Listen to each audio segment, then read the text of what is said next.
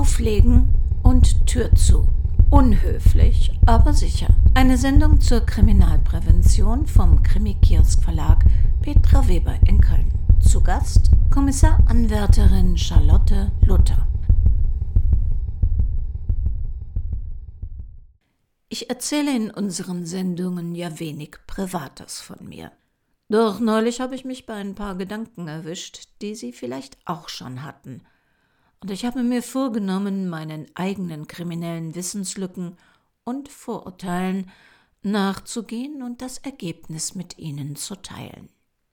Ich gehöre zu jenen Oberschlauen, die meinen, in jedem Krimi den Täter nach fünf Minuten zu kennen und die sich kopfschüttelnd fragen, wie es denn sein kann, dass immer noch Menschen auf Betrugsmaschen mit falschen Enkeln, Polizisten und Wasserwerkern hereinfallen können.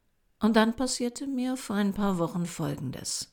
Ein Anruf auf meinem Handy, eine mir unbekannte Nummer. Es gibt nur eine Handvoll Menschen, die meine private Handynummer überhaupt kennen, weil ich Mobiltelefonieren hasse. Entsprechend skeptisch meldete ich mich, ohne Nennung meines Namens. Die Frau am anderen Ende behauptete, von der Autobahnpolizei zu sein. Meine Nummer sei bei einer Frau mit dem Namen XY gefunden worden und an dieser Stelle habe ich aufgelegt. Den Namen der vermeintlichen Frau hatte ich noch nie gehört. Unverschämtheit, so eine billige Masche ausgerechnet bei mir abzuziehen. Ich hab's geradezu persönlich genommen, dass man mich doch dann begann etwas, womit ich nicht gerechnet hatte. Ich wurde unsicher, nervös. Lag da irgendwo vielleicht wirklich jemand, verletzt oder gar tot, der, warum auch immer, meine Nummer bei sich hatte? War vielleicht erneut meine Identität gestohlen worden? Mir wurde klar, dass ein Anruf aus heiterem Himmel mit einer aufwühlenden Nachricht vom Gehirn nicht kalt abgeschmettert wird, sondern es mit Ängsten blockiert, es unter Stress setzt. Derart verunsichert habe ich tags darauf die entsprechende Autobahnpolizeidienststelle angerufen und siehe da, der Anruf war echt. Die Frau war wirklich eine Polizistin, doch bei der gefundenen Handynummer hatte es sich nur um einen Zahlendreher gehandelt, was ihr nach meinem abrupten Auflegen dann auch aufgefallen war. Wir leben in einer Welt, in der wir echt und fake nur noch sehr schwer unterscheiden können, in der es echte Polizisten schwer und falsche leicht haben. Deshalb bin ich diesem Phänomen nachgegangen. Wenn im Folgenden von Seniorenprävention die Rede ist, dann bitte ich Sie, liebe Hörerinnen und Hörer, die Sie noch nicht im vorgerückten Alter sind, nicht abzuschalten. Die Tipps und Infos sind generell zur Prävention von Betrug geeignet und wir leben in einer Welt, in der wir aufeinander Acht geben müssen. Auf Familienangehörige, Nachbarn oder Freunde.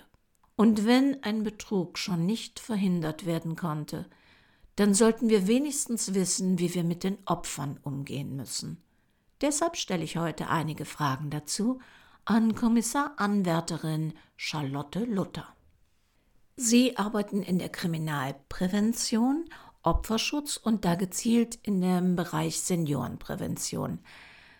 Richten sich Ihre Informationen denn ausschließlich an Senioren oder ist das auch etwas, womit jüngere Hörer sich beschäftigen sollten? Genau, wir sind ja die Prävention und der Opferschutz und äh, klären bei älteren oder bei der älteren Bevölkerung, aber auch bei der jüngeren Bevölkerung auf. Besonders nutzen wir die Reichweite der jüngeren Bevölkerung, sei es aufgrund der Aufklärung im Internet, äh, Podcasts, die wir jetzt heute auch äh, schön hören, oder auch persönliche Gespräche, weil die Reichweite einfach viel größer ist. Ähm, die, die Jüngeren sollten die Älteren aufklären und sensibilisieren für die Tricks, die die Täter anwenden, um da ja auch in ihrem eigenen Sinne vielleicht ihr eigenes Erbe zu schützen und die Gutgläubigkeit und die Höflichkeit der älteren Bevölkerung einfach so ein bisschen einzugrenzen. Gibt es in jeder Region oder Stadt solche Dienststellen? Ich kann jetzt hier für NRW sprechen und in NRW ist es so, dass jede größere Behörde äh, eine solche Dienststelle hat für die Kriminalprävention und den Opferschutz. Die wohl bekannteste Variante des Trickbetrugs bei älteren Menschen ist wohl für uns alle der sogenannte Enkeltrick. Ich frage mal ganz frei heraus, was ich immer wieder in sozialen Medien zu diesen Fällen auch als Kommentar lese. Wie kann es denn sein, dass jemand seinen eigenen Angehörigen, Enkel, Nichten und so weiter nicht erkennt? Die Täter agieren telefonisch, sind äußerst freundlich am Telefon, sehr wortgewandt und bauen dadurch zunehmend Vertrauen auf. Es gibt viele Varianten. Oft beginnt ein Telefonat mit Hallo, ich bin's. Wie, du kennst mich nicht mehr? Und durch diese taktisch klugen Fragen geben Senioren alle Informationen selbst preis. Und aus Sorge, ja, nicht helfen zu können oder falsch zu agieren, wird meist gar nicht weiter hinterfragt. Auch was objektiv jetzt erstmal unlogisch klingt, wenn man nicht in der Situation ist, ist für denjenigen, der gerade an dem Telefon vermeintlich mit seinem Enkel oder Kind spricht, die objektive Sicht gar nicht so klar. Auch wenn der Täter Zweifel spürt und wenn das Opfer hinterfragt, dann beginnt der Täter Druck auszuüben, um Stress zu erzeugen. Entweder zeitlichen Druck oder emotionalen Druck. Beispielsweise mit, wie du willst mir nicht helfen, dann melde ich mich nie wieder bei dir. Äh, so bekommt der Täter sein Opfer in, in den Bann und am Ende eventuell noch dazu, die Forderung, die er stellt, zu erfüllen. Es gibt doch bestimmt aber auch noch weitere seniorenspezifische Verbrechen. Bei den seniorenspezifischen Verbrechen kann man unter den Gefahren am Telefon und den Gefahren an der Haustür unterscheiden. Gerade am Telefon sind die Schockanrufe momentan äußerst aktuell. Das Opfer wird angerufen und eine völlig aufgelöste, schluchzende und hektische Stimme meldet sich am Telefon, die vorgibt, die Tochter, die Enkelin oder ein anderer Angehöriger zu sein. Und dann gibt es kaum Zeit nachzudenken, denn das Telefon wird sofort weitergegeben an einen vermeintlichen Polizeibeamten oder einen Staatsanwalt oder einen Richter der dann erzählt, dass der Angehörige einen tödlichen Verkehrsunfall verursacht haben soll und äh, festgenommen ist und nur auf oder Nachzahlung einer Kaution einem enorm hohen Geldbetrag freikommt. Das wäre quasi diese, äh, dieser Schockanruf. Eine weitere Gefahr oder ein weiterer Betrugsfall, der am Telefon stattfinden kann, sind die falschen Polizeibeamten. Dann werden Telefonate geführt, in denen gesagt wird, dass in der Nachbarschaft eingebrochen worden ist und dass Tätergruppen festgestellt oder festgenommen worden sind, dabei eine Liste gefunden wurde, auf der der Name des Opfers, also welches sich gerade am Telefon befindet, steht. Und dieser, dieses Opfer der nächste Geschädigte dieses, eines Einbruchs sein könnte. Und die Polizeibeamten geben dann an oder erfragen, wie viel Wertsachen sich in der Wohnung befinden, kriegen über taktische, kluge Fragen dann heraus, wie viel Geld oder Gold oder Wert, andere Wertsachen sich in der Wohnung befinden und geben dann vor, sie können herausgegeben werden für den Zeitraum und sichergestellt werden durch diesen Polizeibeamten und natürlich am Ende der Maßnahme wieder ausgehändigt werden. Und dann ist es oftmals schon zu spät. Und ergänzend zu äh, diesen falschen Polizeibeamten am Telefon ist noch zu sagen, dass diese Telefonate über Stunden andauern können, dass die Opfer in dem Fall keinerlei Chance haben, das Ganze zu hinterfragen oder sich eine neutrale Meinung einzuholen oder anderweitig zu telefonieren, weil sie ja, durch geschickte, wortgewandte Gegenüber oder falsche Polizeibeamte dann in diesem Fall in dieses Gespräch verwickelt werden und bis zur Abholung auch am Telefon bleiben müssen. Gefahren an der Haustür sind neben zivilen Polizeibeamten, die sich über irgendeinem oder unter irgendeinem Vorwand Zutritt der Wohnung verschaffen wollen, momentan die Wasserwerker oder der sogenannte Wasserwerkertrick besonders aktuell in dem Fall geben vermeintliche ähm, Handwerker vor, ein Wasserschaden sei entstanden und man müsse im Bad oder in einem anderen äh, Bereich der Wohnung, in dem Zugang zu Wasser oder Wasseranschlüsse sind, geschaut werden. Dann wird zusammen oder geht dieser vermeintliche Handwerker zusammen mit, den, mit dem Opfer in den Raum, die, die äh, Wohnungstür bleibt offen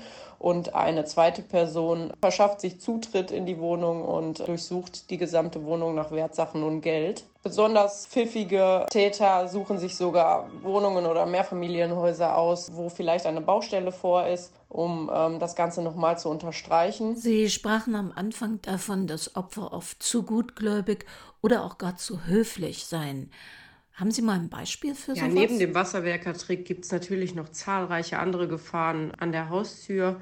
Beispielsweise gibt es äh, Tricks, in denen der Täter oder die Täterin vorgibt, es ginge ihr schlecht oder es ginge ihm schlecht, derjenige benötige ein Glas Wasser oder unbedingt einen Zettel, weil er eine Nachricht hinterlassen muss oder er müsse auf die Toilette. Und in diesem Fall wird auch Druck ausgeübt, eine Notlage äh, vorgetäuscht, die dazu führen kann, dass das Opfer die Tür öffnet, äh, denjenigen hereinbittet und dann läuft es ähnlich ab wie beim Wasserwerkertrick. Die Tür wird aufgelassen und eine zweite unbekannte Person verschafft sich Zutritt zur Wohnung und durchwühlt die Wohnung. Frei herausgefragt, sind die Opfer schon dement?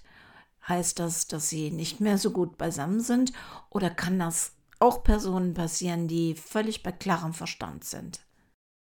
Nein, grundsätzlich hat das Ganze überhaupt nichts mit Demenz zu tun. Es spielt überhaupt keine Rolle, ob das Opfer oder dass das Opfer in irgendeiner Form dement ist. Grundsätzlich sind die Maschen so konzipiert, dass das Opfer derart unter Schock versetzt wird, dass ein klarer Gedanke in dem Moment gar nicht gefasst werden kann. Oft hört man auch im Nachhinein, dass die Opfer darüber erzählen, dass sie total verwundert sind, weil ihnen die Masche bekannt war. Aber in dem Moment ist es einfach nicht möglich, klar zu denken. Das kann sicherlich mit dem natürlichen Altersprozess zusammenhängen, dass ältere Menschen in der Regel etwas gutgläubiger sind oder vielleicht auch pauschal höflicher.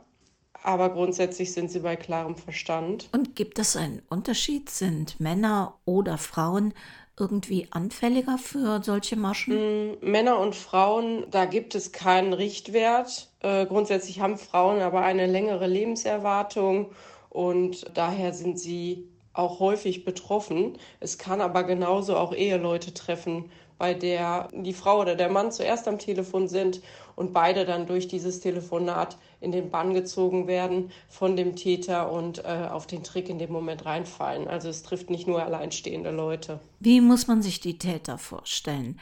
Sie sagten eben, dass es zum Teil Gruppen gibt, die sogar am Telefon anrufen.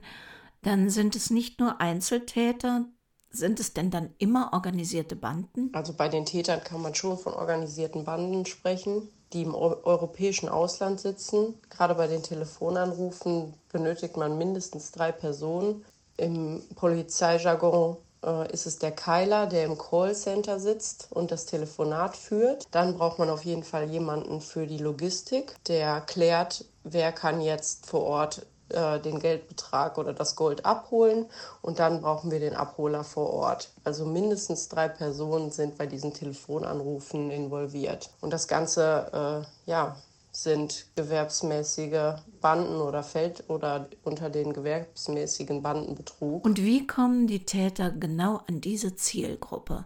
Die für sie relevant und natürlich auch lukrativ ist. Die Täter suchen sich ihre Zielgruppe schon gezielt aus. Ähm, meist wird in Telefonbüchern geschaut, welche Namen älter klingen und dann werden, wird selektiert. Also Namen oder Vornamen wie Hubert oder Gunther, die jetzt im normalen Sprachgebrauch bei Jüngeren vielleicht weniger vorkommen, werden dann schon gezielt angesprochen und ja, da wird es dann eher mal probiert.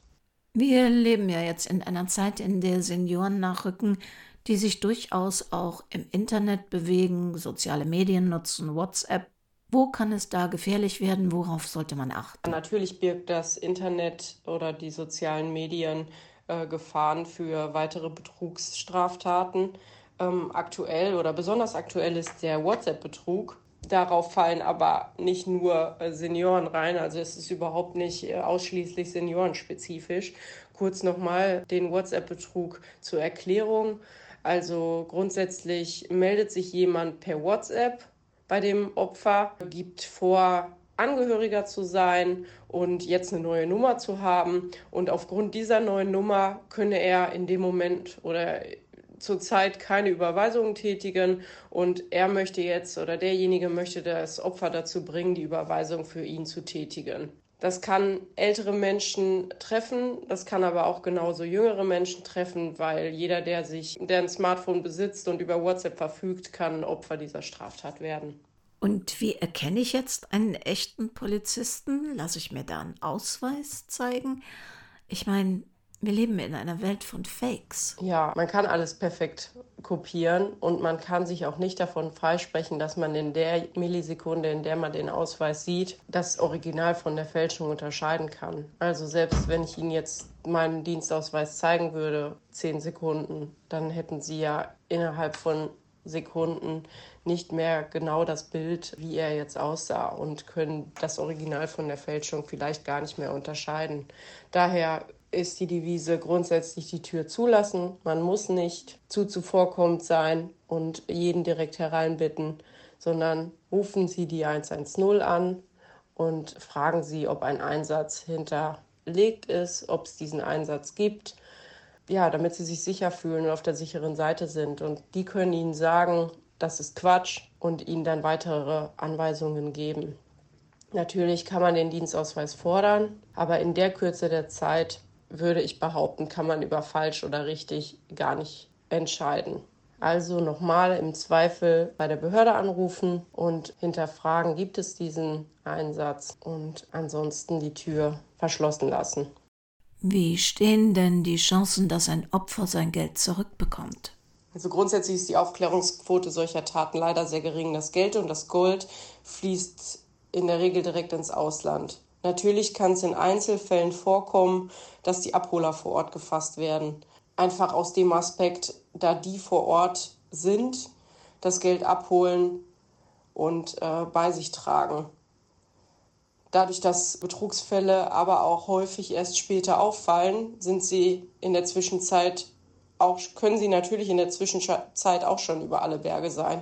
Und an die Hintermänner, die im Ausland in diesen Callcentern sitzen, ist äh, nur schwer dran zu kommen. Medial werden natürlich auch immer wieder mal Fälle bekannt, in denen die Callcenter in Anführungsstrichen hochgenommen werden. Also es gibt schon auch Fälle, die aufgeklärt werden können, aber abschließend muss ich dennoch leider sagen, dass die Aufklärungsquote gering ist. Was macht man denn, wenn so ein falscher Enkel oder Polizist Kontakt mit einem aufnimmt? Was man tun kann, wenn sich ein vermeintlicher Enkel oder Polizist meldet und Kontakt mit einem aufnimmt, da kann ich natürlich unsere Präventionstipps erzählen. Grundsätzlich raten wir dazu, das Telefon sofort aufzulegen. Vielleicht kann man auch überlegen, einen Anrufbeantworter vorzuschalten, weil auf den Anrufbeantworter wird in der Regel von den Tätern nicht gesprochen. Man kann sich aus dem Telefonbuch austragen lassen. Man kann oder man sollte, sobald Fragen nach einem Vermögen oder nach dem Vermögen oder nach Geldwerten oder Schmuck, der zu Hause lagert, gefragt wird, kann man sich eigentlich sicher sein, dass es äh, kein seriöser Anruf ist. Und auch dort sollte in jedem Fall sofort das Gespräch beendet werden. Bei Gefahren an der Haustür sollte in der Regel die Tür erstmal zubleiben. Man sollte nicht zu gutgläubig jeden in die Wohnung lassen. Man sollte hinterfragen, wer steht da vor der Tür, wen habe ich mir gegenüber, gegebenenfalls über ein Telefon die 110 wählen, sich dann nicht bequatschen lassen von demjenigen an der Tür, sondern vielleicht außenstehende Dritte befragen und die Tür auf jeden Fall nicht öffnen. Grundsätzlich sei gesagt, dass die Gefahrenabwehr vor der Strafverfolgung äh, zu bewälten ist. Heißt, versuchen gar nicht erst sich davon überzeugen zu lassen, sondern einfach direkt auflegen, Tür zulassen und das Gespräch beenden. Grundsätzlich könnte man durch Betroffene oder Opfer, die in dem Moment versuchen, das Spiel weiterzuführen, eventuell an die Täter in irgendeiner Form rankommen, aber ist wirklich nicht zu unterschätzen, was für ein psychischer Druck und was für eine psychische Belastung in dem Moment ausgelöst wird, nur um dieses Spiel weiterzuspielen. Und das ist einfach eine zu große Belastung, die wir nicht empfehlen. Daher raten wir, aufzulegen, das Gespräch zu beenden und äh, anschließend Anzeige zu erstatten. Ich kenne mich ja selbst. Ähm, ich neige ja dazu, Miss Marple zu spielen. Ist es sinnvoll, solchen Verbrechern eine Falle zu stellen? Wir würden als Dienststelle Prävention und Opferschutz nicht dazu raten, da in irgendeiner Form versuchen, das Gespräch künstlich in die Länge zu, zu äh, ziehen und eine Falle zu stellen. Es ist tatsächlich nicht zu unterschätzen, was für ein psychischer Druck und was für eine psychische Belastung das Opfer in dem Moment hat. Daher raten wir tatsächlich dazu, aufzulegen, das Gespräch zu beenden und im Anschluss Anzeige zu erstatten. Abgesehen vom Verlust des Geldes und damit auch der, ja, vielleicht der Existenzsicherung, Was ist für die Opfer das Schlimmste? Besonders schlimm ist für die Betroffenen die Scham. Die Frage, wieso war ich so doof, warum bin ich darauf reingefallen und die Vorwürfe, die man sich selber macht, aber auch die Vorwürfe, die die Angehörigen einem teilweise machen. Viele ähm, Betroffene haben auch Angst, es den eigenen Angehörigen mitzuteilen, weil sie denken, die halten mich für total blöd. Die haben es mir doch noch erklärt und ich bin trotzdem darauf reingefallen. Also die Dunkelziffer in dieser Fälle ist äh, sehr, sehr hoch, weil viele es gar nicht zur Anzeige bringen. Einfach aus dieser Traurigkeit und dieser Bestürztheit heraus, das ganze Vermögen gerade abgegeben zu haben oder verloren zu haben und genauso auch das Erbe der Angehörigen es ist dann einfach weg. Und deshalb ist es besonders wichtig, dass auch die Angehörigen da sensibel agieren und versuchen, äh, nicht vorbehaftet oder vorwurfsvoll auf die Betroffenen in der jeweiligen Situation zu agieren. Es ist eine Stresssituation, die da entstanden ist und da helfen Vorwürfe in dem Moment leider nicht weiter. Also grundsätzlich äh, ist die psychische Belastung, die für die Opfer entstehen, nicht zu unterschätzen. Die Opfer sind verängstigt, vielleicht verzweifelt und werden durch diese Gefühle in eine persönliche Lebenskrise gedrängt. Sie wissen in dem Moment nicht, wie es weitergehen soll. Sie haben alles verloren. Sie ärgern sich über sich selber. Äh, sie haben vielleicht auch Angst, den Angehörigen oder sich bei den Angehörigen Rat zu suchen. Und das kann schon für enormen psychischen Druck und eine psychische Belastung äh, sorgen. Kann man denn überhaupt präventiv, vorbeugend irgendwas tun? Präventiv kann man natürlich immer tätig werden. Für die Betroffenen ist es einfach wichtig, ein gesundes Misstrauen zu entwickeln, nicht zu blauäugig und zu gutgläubig an die Sache herangehen. Man muss auch nicht immer höflich sein. Also besonders wenn Leute vor der Tür stehen, die man nicht zuordnen kann, dann muss man in dem Moment nicht höflich sein, sondern kann bei der Hausverwaltung, bei dem Energieversorger, bei der Polizei nachfragen äh, wer sind die Leute und äh, was kann ich tun, um herauszufinden, ob das jetzt gerade echt ist. Natürlich auch darüber sprechen, wenn man selber die Erfahrung gemacht hat oder im Podcast, in den Nachrichten oder im Fernsehen was dazu gehört hat, dass man seine eigenen Erfahrungen und seine neuen Erkenntnisse weiterträgt. Der Gedanke daran, mir passiert das eh nicht, ist der falsche Ansatz. Also grundsätzlich sollte jeder die Fantasie haben, darüber nachzudenken, was in einer Stresssituation alles mit einem passiert. Deshalb sollte man solche Gedanken aktiv durchspielen und sich bewusst machen, dass es jedem passieren kann.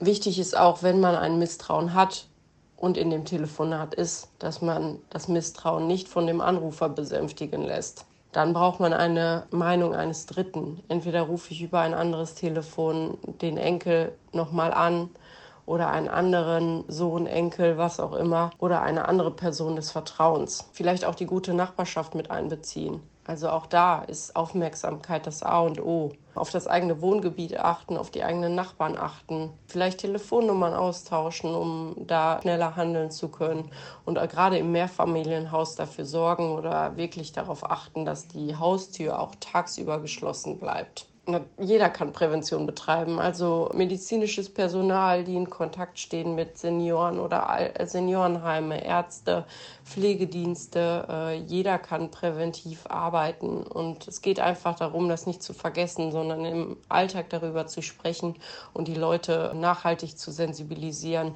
wie man sich in solchen Situationen am besten verhalten sollte. Wenn man so viel mit echten Verbrechern mit echten Opfern und echten Straftaten zu tun hat, hat man da noch Lust auf Kriminalromane? Ja, Krimis mag ich sehr gerne. Ich lese gerne Krimis, ich höre gerne Krimis.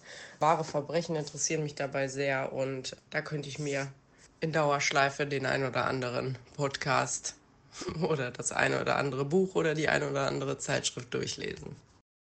Vielen Dank für diesen Einblick ins echte Verbrechen und die vielen Tipps und Informationen. Ich kann aus eigener Erfahrung beisteuern, dass ein Anrufbeantworter eine extrem gute Hilfe ist.